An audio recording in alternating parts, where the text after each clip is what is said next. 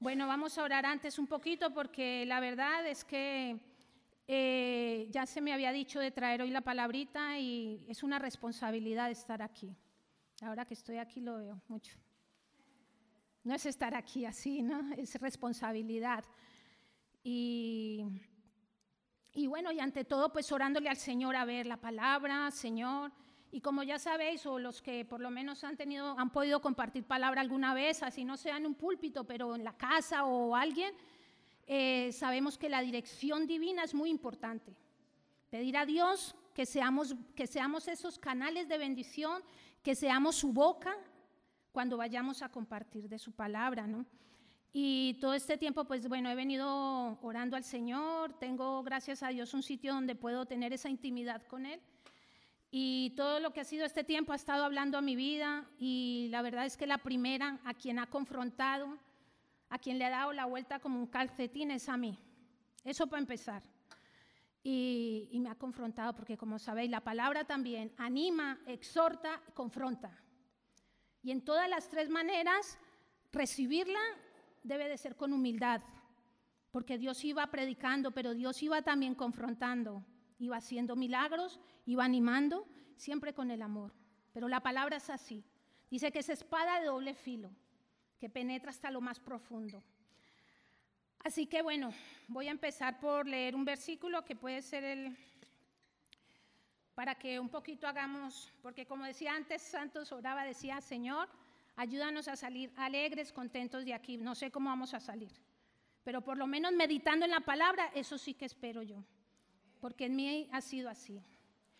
Dice Proverbios 4, y esperemos que, bueno, podáis acompañarme en las citas, porque bueno es venir con la palabra, bueno es venir, así sea con el móvil, la, la tecnología ha avanzado tanto que ya, bueno, parece que pesa más el papel y un móvil no. Pero igualmente, si es para utilizarlo, para escudriñar, para buscar, no está mal. Entonces voy a empezar, y no es en sí la palabra, pero quiero hacer la introducción con este versículo. Dice Proverbios 4:20. Hijo mío, está atento a mis palabras, inclina tu oído a mis razones. Lo leo de nuevo. Hijo mío, está atento a mis palabras, inclina tu oído a mis razones. Ya el Señor en este momento nos está preparando. Entonces, bueno, gracias Señor. En este momento, Señor, nos disponemos aquí, Señor.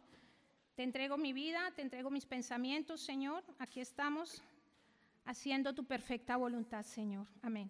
Vamos a Isaías, los que quieran acompañarme, los que puedan, si no, bueno, buscar notita, ¿no? Isaías 29, desde el versículo 9.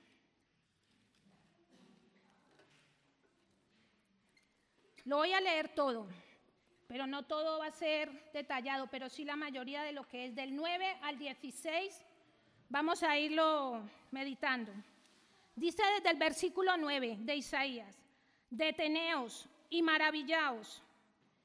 Bueno, titula lo que es en sí el capítulo Ceguera Espiritual de Israel. Deteneos y maravillaos, ofuscaos y cegaos embriagaos y no de vino, tambalead y no de sidra. Porque Jehová derramó sobre vosotros espíritu de sueño y cerró los ojos de vuestros profetas y puso velo sobre las cabezas de vuestros videntes. Y os será toda visión como palabra de libro sellado, el cual si dieren al, que sabe leer y le dijeren, lee ahora esto, él dirá, no puedo porque está sellado. Y si diere el libro al que no sabe leer, diciéndole, lee ahora esto, él dirá, no sé leer. Dice pues el Señor, y quiero que en esto empecemos a meditar y mucho. Dice pues el Señor, porque este pueblo se acerca a mí con su boca y no con sus labios, y con sus labios me honra, pero su corazón está lejos de mí y su temor de mí no es más que un mandamiento de hombres que se le ha sido enseñado. El 15. Hay de los que se esconden de Jehová, encubriendo el consejo, y sus obras están en tinieblas, y dicen, ¿quién nos ve? ¿Y quién nos conoce?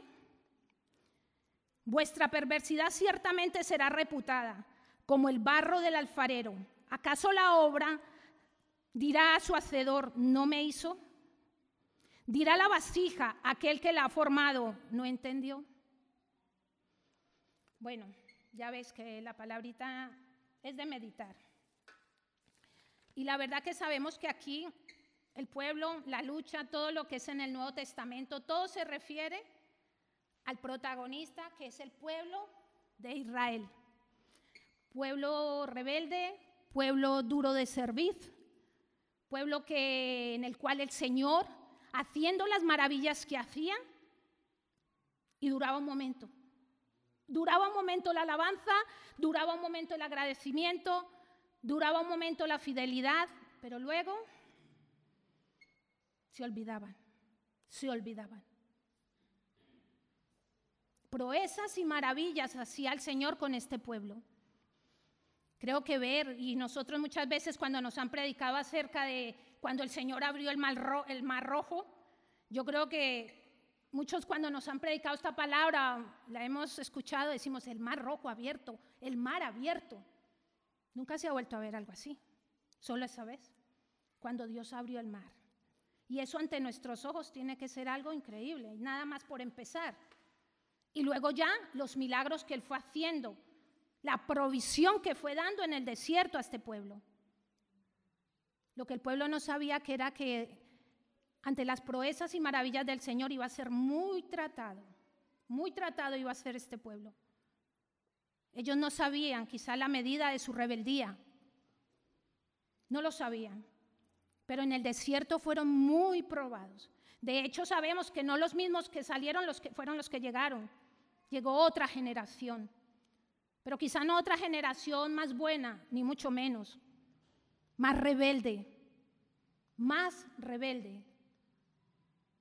Y siempre, si leemos el Nuevo Testamento, y os invito a que escudriñemos la palabra de principio a fin, porque realmente es cuando vemos y conocemos, escudriñando la palabra, vemos ese Padre fiel, vemos ese Padre que todavía sigue hablando nos sigue exhortando, nos sigue confrontando, quizás como empieza a hacerlo hoy.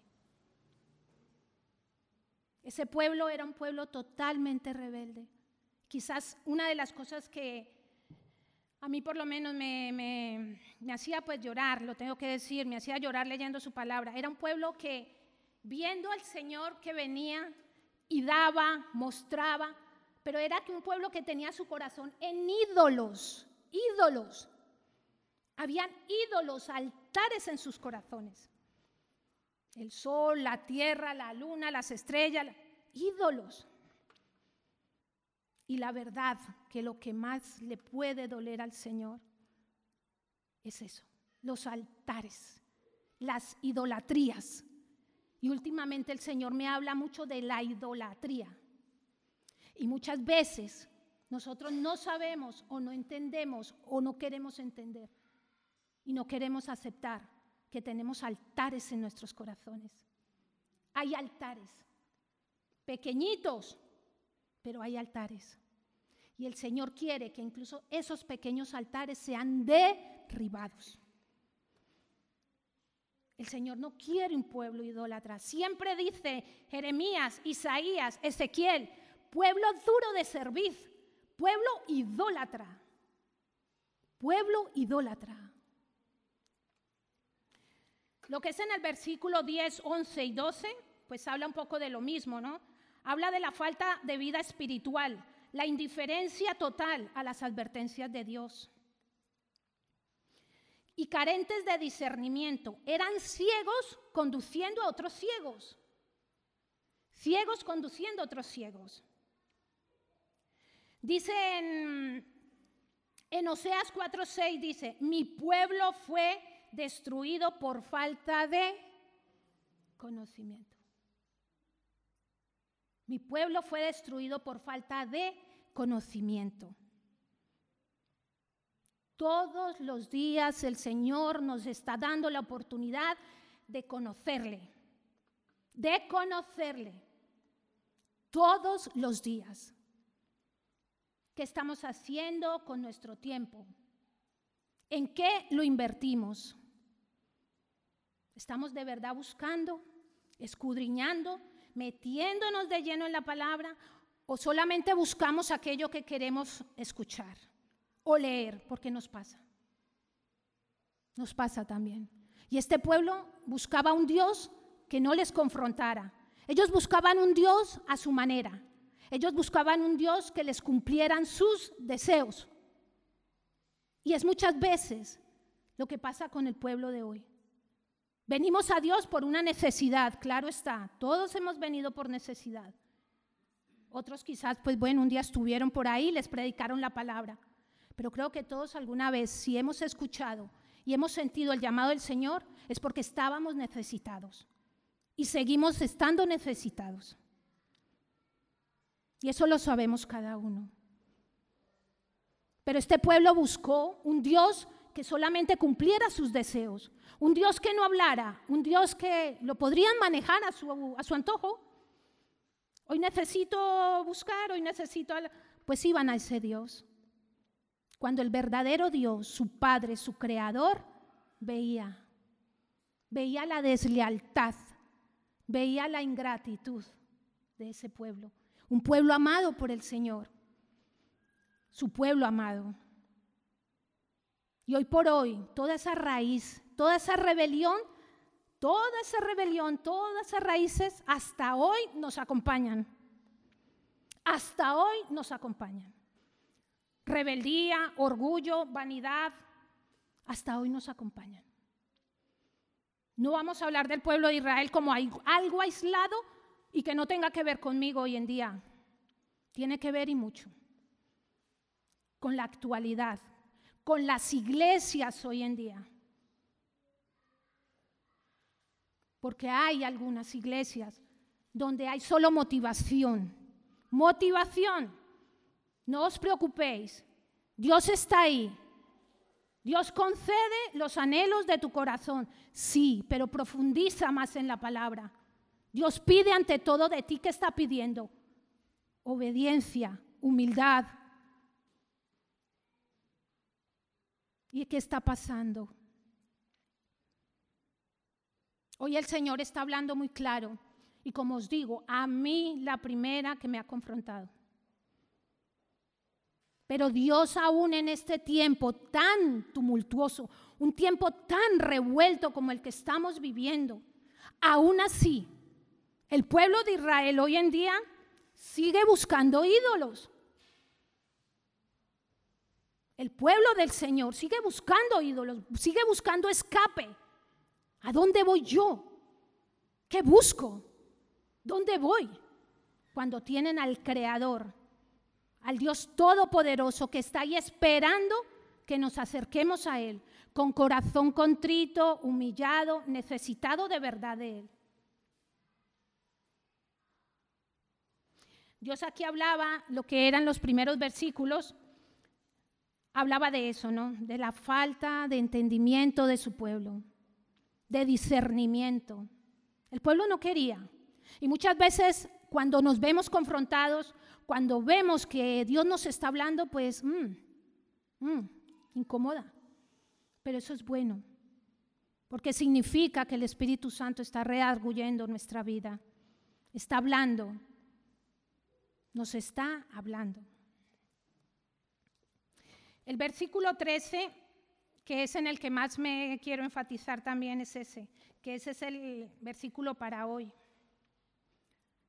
Este pueblo dice el Señor, se acerca a mí con su boca y con sus labios me honra, pero su corazón está lejos de mí.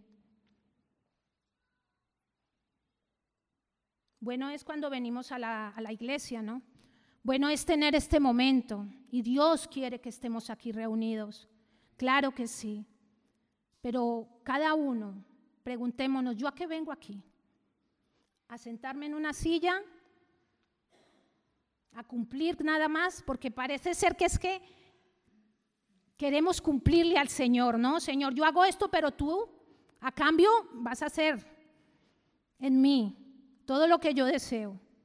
Y no es así. Dios no tiene ninguna deuda con nosotros. En ese caso nosotros sí con Él. Nosotros sí con Él, todos los días, todos los días. Ya no solo por venir aquí, ya es estar en casa, en el trabajo, donde estemos. Intimidad con el Señor, intimidad con el Señor. Hermanos, los días son malos.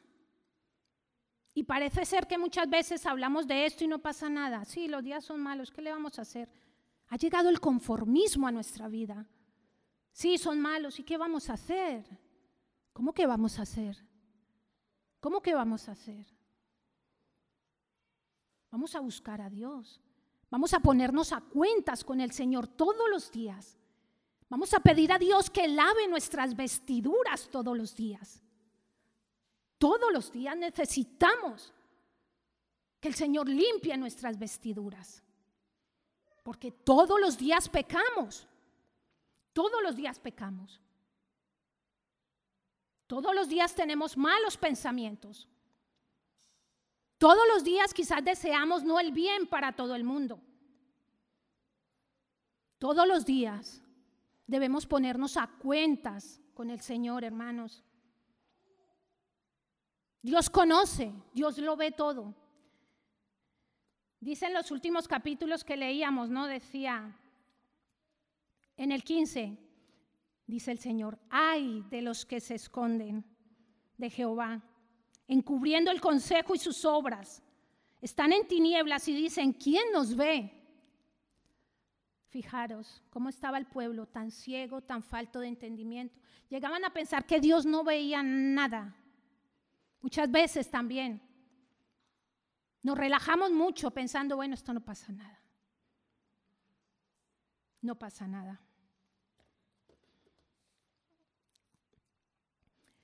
Y dice en Proverbios 5.3,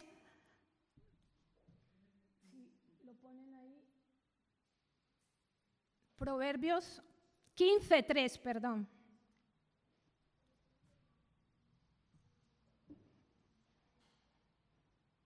¿Alguien lo puede leer en voz alta lo que pone ahí, por favor? Alguien con una voz así como potente, por favor.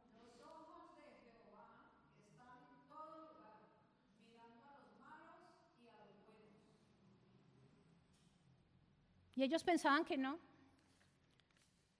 Podemos traficar, podemos hacer negocios, que hacían ellos.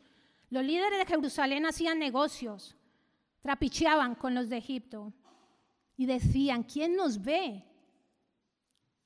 Pensamos que Él no ve. Y lo pone muy claro ahí. Y es la palabra de Dios, no lo dice Amparo, es la palabra de Dios. Los ojos de Jehová están puestos Dios nos ve. Dios nos ve. Dios ve tu corazón. Dios ve nuestras intenciones.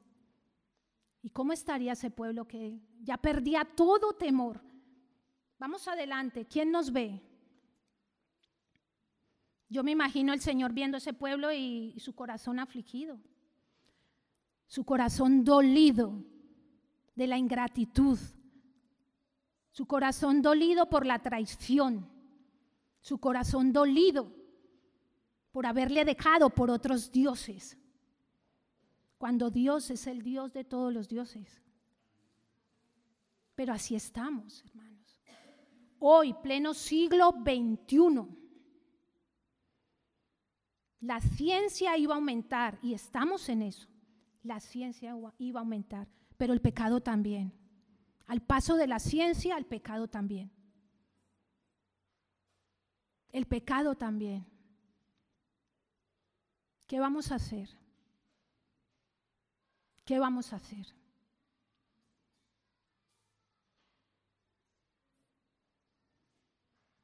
El Espíritu Santo todavía está aquí, hermanos. El Espíritu Santo todavía está aquí. Aún podemos hallarle. Aún podemos hallarle. Porque van a venir días donde no va a estar. Donde no va a estar su espíritu. ¿A quién vamos a ir? Vamos a esperar que lleguen esos días. Ahora no sé en mi Facebook por lo menos, pero se está hablando mucho de la gran tribulación Asemejan mucho a la guerra ahora de Rusia y Ucrania con Gog y Magog. Pero está claro que una guerra no trae nada bueno. Y ya se está empezando, hermano, ya se está empezando a acondicionar la plataforma para el anticristo. No pensemos que esto que estamos viviendo va a ser algo como una fábula. Esto está pasando y van a ser más cosas todavía. Van a ser más cosas. Busquemos al Señor. Es tiempo de verdad de abrir nuestro corazón, de rendirnos ya a Él. Rendir aquello que todavía no has rendido, aquello que todavía no has puesto a sus pies. Yo creo que va siendo tiempo ya de despojar ese viejo hombre de nuestras vidas. Ese viejo hombre que le seguimos diciendo, camina conmigo, venga, vamos. Pero yo lo dejo ahí en la puerta, entro aquí como el nuevo hombre, pero afuera le digo, venga, vamos otra vez. Y no es así. Despojaos totalmente del viejo hombre, hermanos. Todos. Primera yo. Mateo 7, 8, ya esto era Jesús hablando a los sacerdotes y fariseos. ¿Alguien que lo lea en voz alta? Por favor.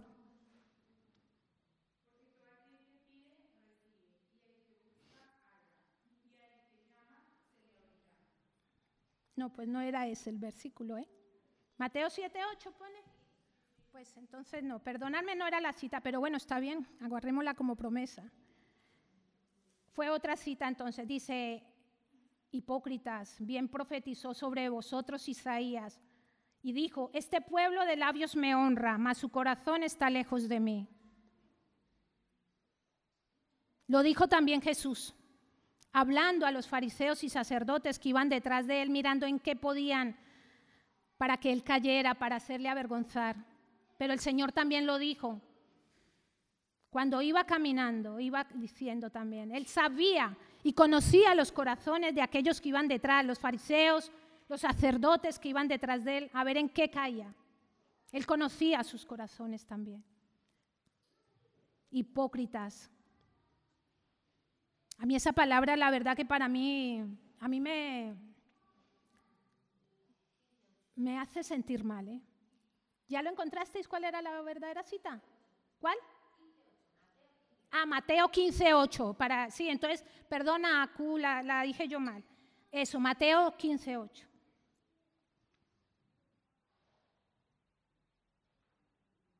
El pueblo de Israel solo buscaba sus placeres. No tenían un genuino amor por los mandamientos del Señor. Iban siempre buscando la comodidad, sus propios placeres.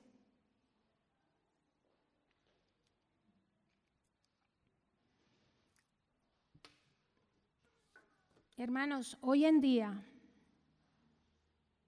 no sé vosotros, pero bueno, yo escucho mucho acerca de, como he dicho antes, las motivaciones, el humanismo. No se está hablando del arrepentimiento, no se está hablando de los fines de los tiempos, de los finales tiempos. No se está hablando, hermanos. Despertemos, despertemos, despertemos. Porque ahora está más cerca que nunca la venida del Señor. Ahora se está discutiendo mucho lo que es el, arrebatamiento. Hay quienes dicen va a haber arrebatamiento, otros dicen no, vamos a estar en la gran tribulación, otros no. Estamos en principio de dolores. En todo caso, estamos ya en principios de dolores. Y quizás no tenga que ser esta nuestra preocupación, el arrebatamiento, o si es la gran tribulación cuando venga el Señor. Yo creo que la preocupación primordial es que yo esté a cuentas con Dios que yo esté a cuentas con Dios todos los días. Sea que haya un arrebatamiento, sea que venga la gran tribulación, pero que yo esté a cuentas con el Señor. Porque yo creo que aquí todos, los que estamos aquí, ninguno nos queremos quedar. Creo que en eso todos unánimos decimos amén. Bueno, unos pocos lo dijeron, yo creo que todos. Amén. Claro que sí. Porque ya sabemos que no esperan nada bueno, nada bueno, nada bueno para este mundo. Y Satanás está corriendo contra reloj, porque él sabe que poco le queda, poco le queda, poco le queda. Pero viene cada día. Satanás no duerme, Satanás no tiene vacaciones, Satanás no hace la siesta, Satanás está dispuesto todos los días a cumplir su misión. Lo está haciendo a rajatabla. Satanás está haciéndolo todo a rajatabla. La iglesia no lo está haciendo a rajatabla. La iglesia está dormida. Debemos despertar, hermanos. Debemos despertar. Si tenemos que arrepentirnos de nuevo, vamos a hacerlo. Vamos a hacerlo. Si tenemos que rendir algo que todavía lo tenemos ahí y lo cargamos y lo llevamos y decimos, bueno, pues ya me acostumbré a llevar. No. Vamos ya. Y es tiempo de crecer, es tiempo de madurar, hermanos. Es tiempo ya no de leche, es tiempo ya de vianda, de comer grueso de hacernos responsables cada uno de aquello que Dios ha puesto en nuestras manos. Familia, hijos, vecinos, trabajo. Personas que Dios pone a nuestro alrededor, hermanos.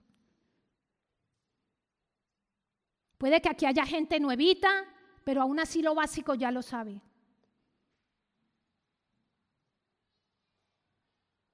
Dios nos pone todos los días en situaciones para poder llevar el mensaje de salvación.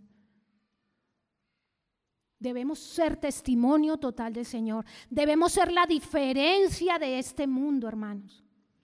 Se supone que el mundo tiene que imitar la iglesia. Tristemente la iglesia está imitando el mundo.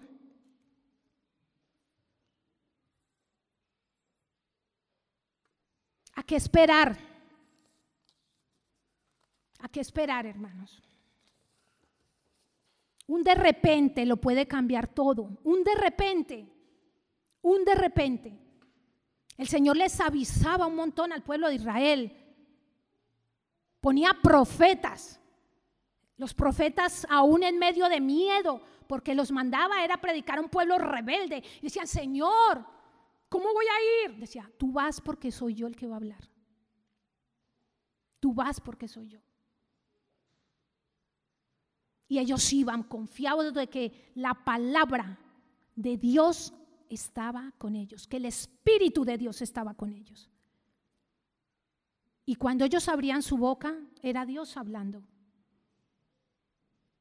Pero aún así, aún así, el pueblo decía, mentira es esta, mentira es esta. ¿Este quién habla? ¿De qué habla? Y hoy en día Israel, muchos de Israel están con sus ojos con escamas todavía.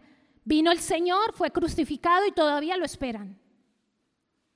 También es bueno pedir por ellos que Dios quite esas escamas de sus ojos porque el Señor ya vino, ya paga un precio. Pero es que aún estamos todavía muchos con escamas. Sabemos que sí, que el Señor ya vino, pero todavía no hay la rendición, todavía no hay esa rendición en nuestro corazón, hermanos. Tenemos familia que todavía no ha venido a los pies de Cristo. Yo la primera. Tenemos hijos, tenemos nietos, tenemos hermanos. Nuestra responsabilidad, hermanos, nuestra responsabilidad. Y por ello también van a pedir cuentas. Vamos a tener que dar cuentas todos por nuestra familia, hermanos, por nuestra familia, por nuestros hijos, por nietos, por todo, hermanos.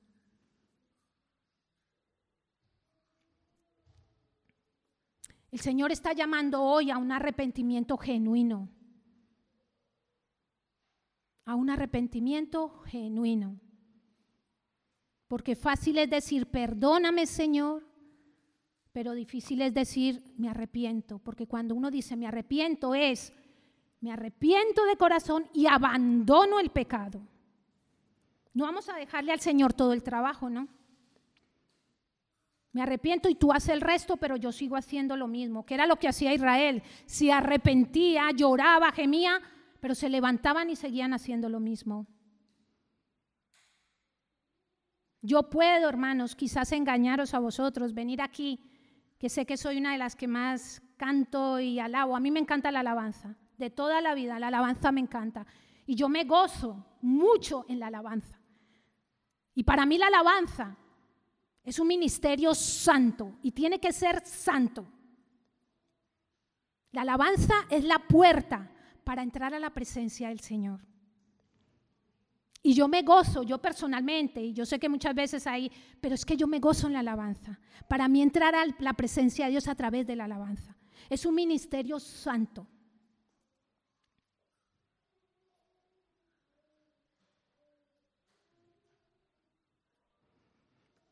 Siempre, hermanos, tengamos en cuenta, siempre, cuando entramos en la presencia del Señor, busquemos realmente rendirnos, rendirnos a Él. El Señor todavía está llamando, el Señor todavía está confrontando. Sé que hoy es palabra de exhortación y confrontación, hermanos, pero es Dios es Dios hablando. El tiempo se acaba, hermanos. El tiempo se acaba. No dejemos, porque lo dice la palabra, en los últimos tiempos se va a cauterizar el corazón. Se va a cauterizar. Van a escuchar la palabra, pero no van a sentir nada. Yo no quiero eso. Yo no quiero eso. Yo quiero que la palabra a mí me confronte. Yo quiero que la palabra a mí me exhorte. Yo quiero que la palabra a mí me haga realmente arrodillarme y arrepentirme. Yo quiero eso. Yo no puedo seguir igual. Yo no puedo pensar que es un mensaje más dado, vengo, canto y me marcho. No.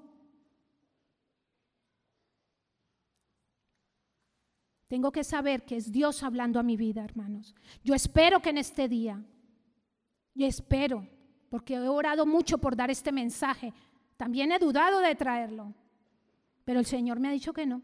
No me ha dejado, no me ha permitido. Y mira que le he dicho, Señor, ha dicho, no, es mi palabra. Es mi palabra. Y cuando Dios habla, yo creo que cada uno lo sabemos aquí, cuando Dios realmente está hablando. Hermano, en muchos sitios el Espíritu Santo ya no se mueve. En muchos sitios el fuego de Dios ya no cae. ¿Por qué? ¿Por qué? Porque hemos entrado en religiosidad. Hemos entrado en religiosidad. Y eso mata. La, la, religiosidad mata, hermanos. Mata espiritualmente. Y cosa peor que una muerte espiritual yo no lo quiero. Yo no lo quiero. No entremos en religiosidad, hermanos. No entremos en religiosidad. Pidámosle a Dios que de verdad seamos ese pueblo amado, ese pueblo preparado para el momento en que Él venga sea el arrebatamiento, sea en la gran tribulación, pero que estemos ahí, en la brecha, ahí, ahí, ahí, donde Él quiere que estemos. No estemos metidos en otras cosas, hermano.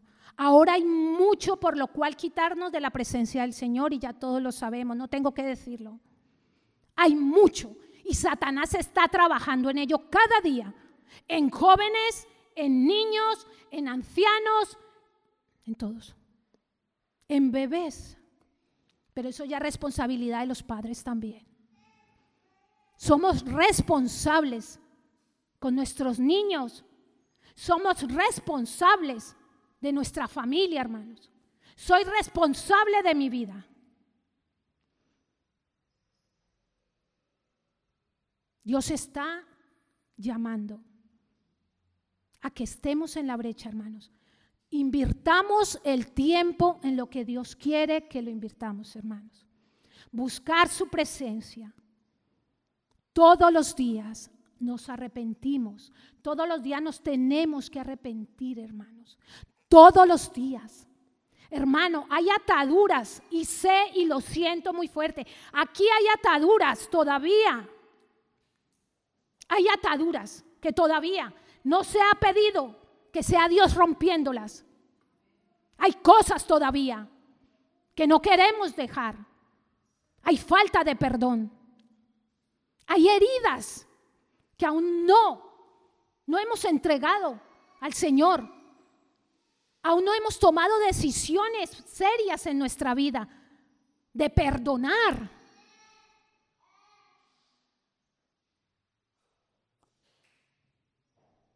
¿Qué hay que esperar, hermanos? Hoy es el día.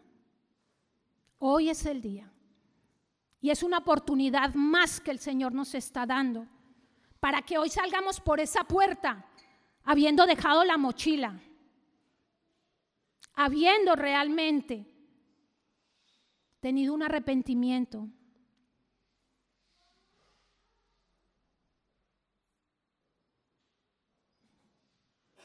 Los días son acortados, lo dice la palabra, ¿no? Que serán los días acortados.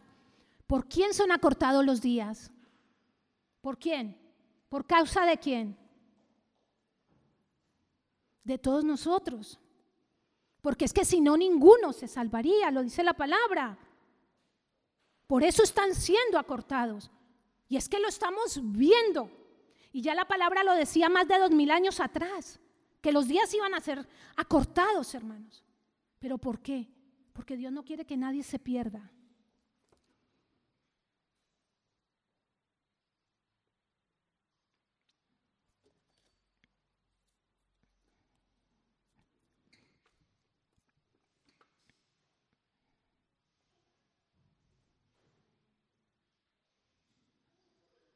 Muy pocos los que se van a ir.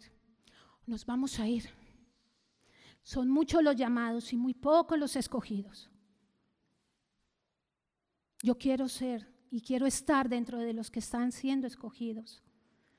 Nada, dice el Señor, que iba a ser fácil, hermanos, pero su palabra dice, fácil es mi yugo, ligera es mi carga.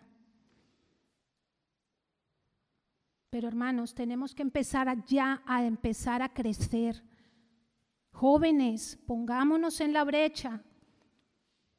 Pongámonos en la brecha. Matrimonios, hagamos el altar familiar todos los días. Juntémonos, oremos con nuestros hijos, levantemos ese altar. Mientras vemos noticias, estamos pendientes de noticias. Esta semana compartí en el grupo, sabemos lo que está pasando. El mundo lo sabe, no, no lo sabe, pero nosotros sí, porque la palabra lo dice, ¿por qué está pasando todo? Hagamos el altar familiar, hermanos. Invitemos a nuestros hijos, venir un momento, vamos a hablar de la palabra. No dejemos el móvil 12 horas a los hijos, los jóvenes. No estéis ahí metidos en el móvil. El Señor necesita que estéis preparados también, jóvenes. Que estéis preparados. Yo sé que este tiempo no es fácil para los jóvenes ni para los niños, pero precisamente hay que estar en la brecha. Los niños al final tienen que ser guiados por los mayores, pero los jóvenes ya tenemos, ya tenéis uso de razón. Sé que no es fácil ser joven hoy en día. Y yo realmente siento dolor por la juventud, siento dolor, porque es duro ser joven hoy en día. Es duro. Bullying, persecución, todo. Es duro. Pero por eso estamos los que estamos ahí al lado de estos jóvenes, padres, tíos, no sé. Tenemos que estar, hermanos. Tenemos que estar en la brecha ponernos en la brecha, hermanos. Ya no podemos estar puruleando, diciendo, ya lo haré, ya vendrá, ya veremos como lo hacía el pueblo. Haremos esto. ¿Quién nos ve? Dios nos está viendo. Y cada una de nuestras acciones delante de Él están siendo apuntadas, hermano y hermana. Dice en segunda de Crónicas 7:14, espero no haberme equivocado en la cita. Segunda de Crónicas 7:14. ¿Quién lo puede leer, por favor? A ver, alguien que se levante y lea este versículo.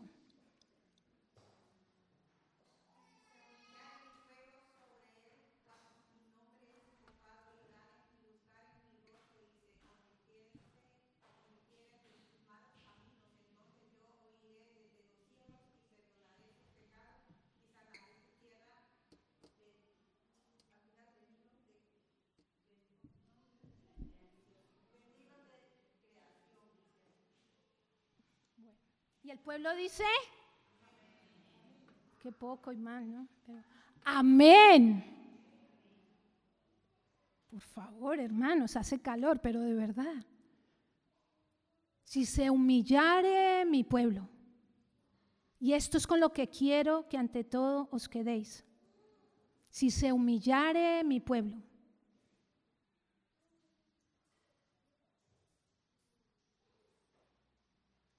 ¿Estamos dispuestos a humillarnos delante de Dios? ¿Estamos dispuestos a que el Señor siga haciendo obra en nosotros? ¿Estamos dispuestos a ser revestidos del nuevo hombre cada día? Hermanos, entonces, hoy es el día que podemos aquí realmente entregar nuestra vida totalmente al Señor de una manera sincera, sincera, no que el Señor nos diga hipócritas, como le decía a los fariseos, hipócritas. Estáis ahí en enfrente hablando y diciendo y no hacéis nada de lo que realmente. Hay doble condenación además. Por eso, como he dicho antes, subirse aquí es una responsabilidad muy grande. Y yo creo que nuestro pastor lo sabe más que nadie. El estar aquí es una responsabilidad. Mis acciones tienen que ser el testimonio. No es fácil, nadie lo ha dicho, hermanos. Pero nos estamos jugando la salvación. Eso de que salvo siempre salvo, lo siento. Eso no es así. Salvo siempre salvo, no. Porque lo dice la palabra. Y vais a perder una salvación tan grande o nos estamos jugando una salvación tan grande. Salvo siempre, salvo no. Si fuera así, no habría pecado. Entonces, salvo siempre, salvo, ¿no? Pero es que estamos todos los días frente a tentaciones, frente a pecado. Y en nosotros está, estamos cediendo al pecado, estamos cediendo a la atadura que estamos nosotros todos los días atados Internet, pornografía, bebida, no sé, lo que sea. Televisión, novelitas, todo aquello que solo aporta basura a nuestra vida, a nuestra mente, hermanos. Salvo siempre salvo no es. Sino para qué la cruz.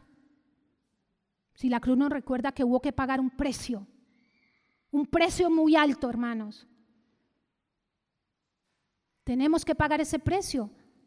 Pero si sabemos que Dios nos ayuda también a pagar ese precio.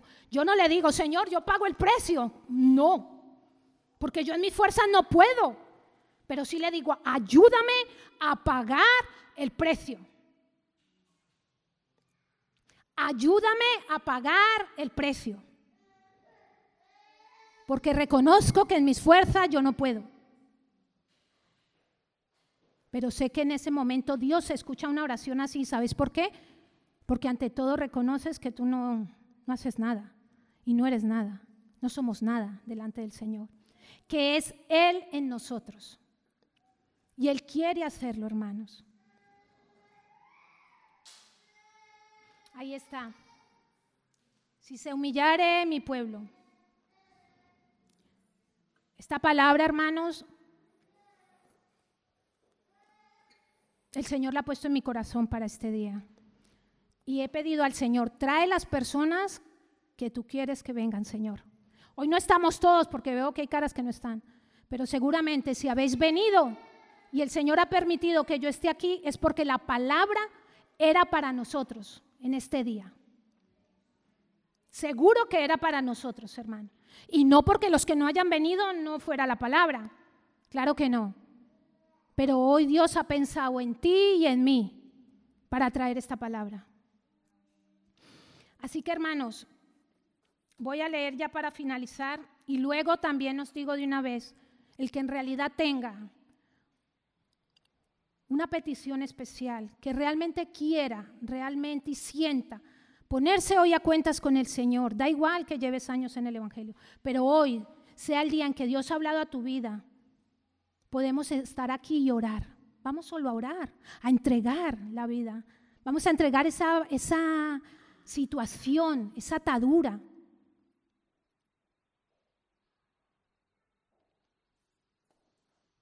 Así que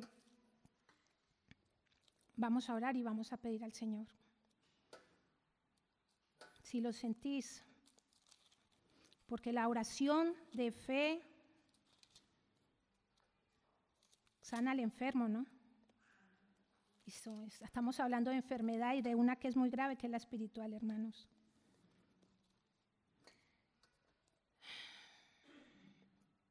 Vamos a orar.